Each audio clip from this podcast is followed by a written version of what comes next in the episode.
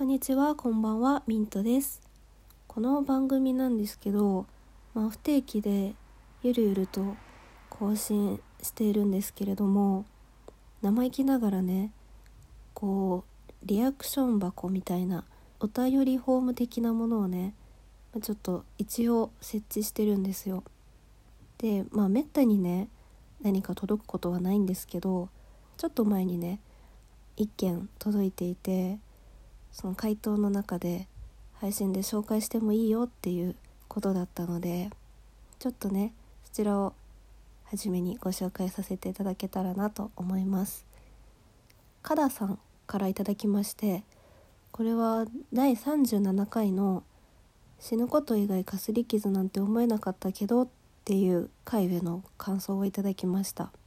でこの回は私が「マイファミリー」っていうドラマを見て考えたこととか感じたことをバーッと話した回なんですけれどもちょっと読ませていただきます。はじめまして第37回拝聴しました。他の人に対してはせめて生きていてほしいって思うけど自分にはあまり思えないのとても共感します。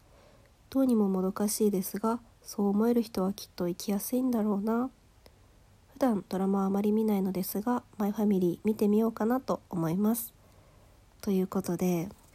私はねこの回で自分以外の人に対してはどうか生きていてほしい生きていてさえすればいいみたいな風に思うんだけど自分に対してはなんかただ生きてるだけでいいとは思えなくてなんかこうもっと多くを求めてしまうよねみたいなことを話したんですけどそれに対してね共感の声をいただけて非常に嬉しいです。あと文末にですねまたツイッターを拝見したところご退職されたようでおめでとうございます。お疲れ様でした。どうか生きてるからいいやって思いますように陰ながら応援しています。ご自愛ください。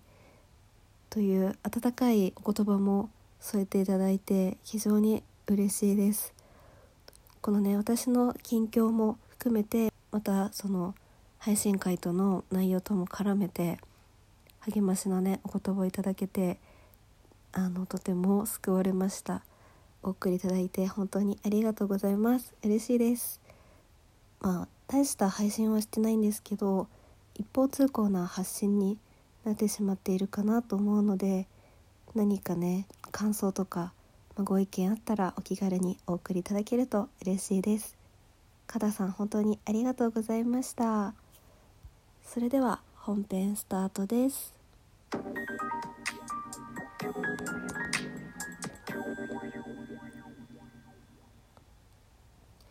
ということでですね少し近況も交えていろいろお話ししていこうかなというふうに思うんですけれども最近ね自分の好きなように使える時間が増えてその分いろんなコンテンツを見てるんですけど中でも結構見てるのがいわゆる丁寧な暮らし系 Vlog をよく見ています。でこういった動画は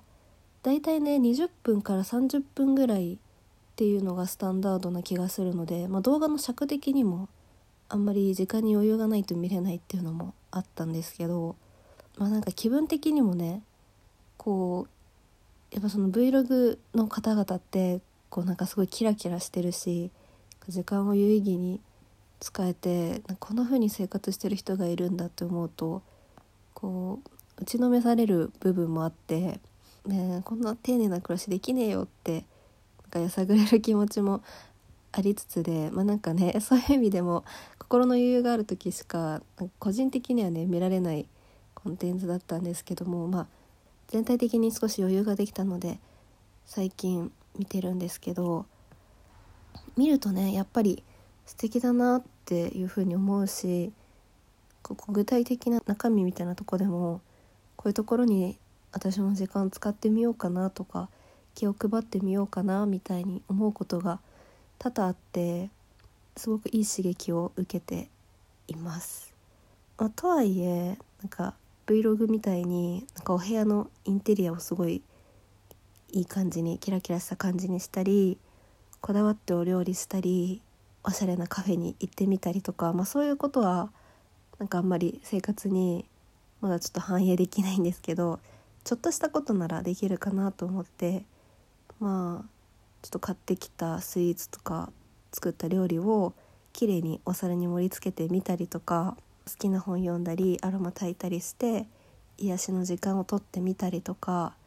で今まではこう片付けとかいろんなものもなんかもうパパパってやっちゃってたけど一個一個のものを丁寧に扱ったりとか料理もねもう大体でやっちゃってたんですけどちょっとプロセスみたいなとこを意識して作ってみたりとかしてちょっと丁寧な生活を意識しています。でねそういったことをしている中でなんかこう丁寧な暮らしをすることって自分を大切にすることに直結してるんじゃないかなっていうふうに感じたんですよね。なんかちょっとした衣食住を丁寧に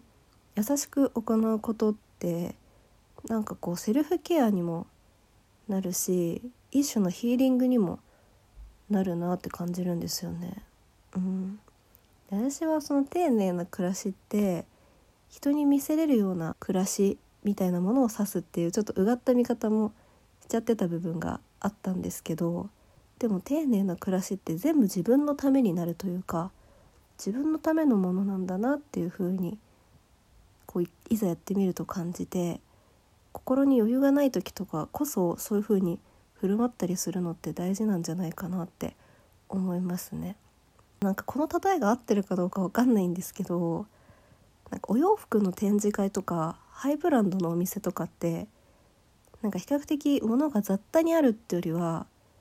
なんか物が少なくて一つ一つ心を込めて配置してある感じじゃないですか。で、まあ、そういう空間だと一つ一つの商品を丁寧に見たりするしそのことでその洋服とかの細かい部分の魅力に気づけたりするっていうのがあってこう一個一個丁寧に見るだけでそのものたちの価値を高く感じるというか価値を上げれるみたいな感覚があるなって思うんですよ。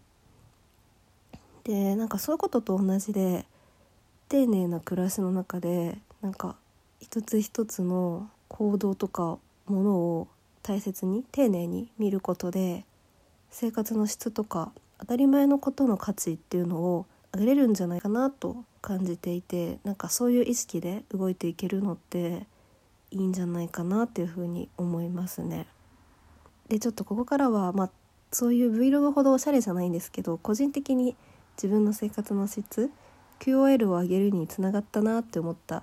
最近のものたちをちょっとざーっとご紹介したいと思います。1個は可愛い食器ですねやっぱ食事するタイミングってなくならないからお気に入りの食器があるといいなと思います。あと食べ物関係で言うとなんか最近31のハンドパックっていう3人分とか6人分とかを容器に入れてもらえるサイズのパックを買ったんですよ。そしたらその1回で食べ終わらないからこう冷凍庫の中にずっと置いておけてなんか冷凍庫に31があるってだけであの嬉しいのでおすすめです。あとはなんか好きな画像を印刷して壁に貼るっていうのが結構よくてなんか携帯とかだとデータでしかないんですけど印刷するとなんか実体として目に入ってくるのですごいあの元気になれます。待ってあといくつかなんかちょっとリストアップしてみたんですけど全然収録の時間がないですね。ちょっといつもあんまりまたぐことないんですけど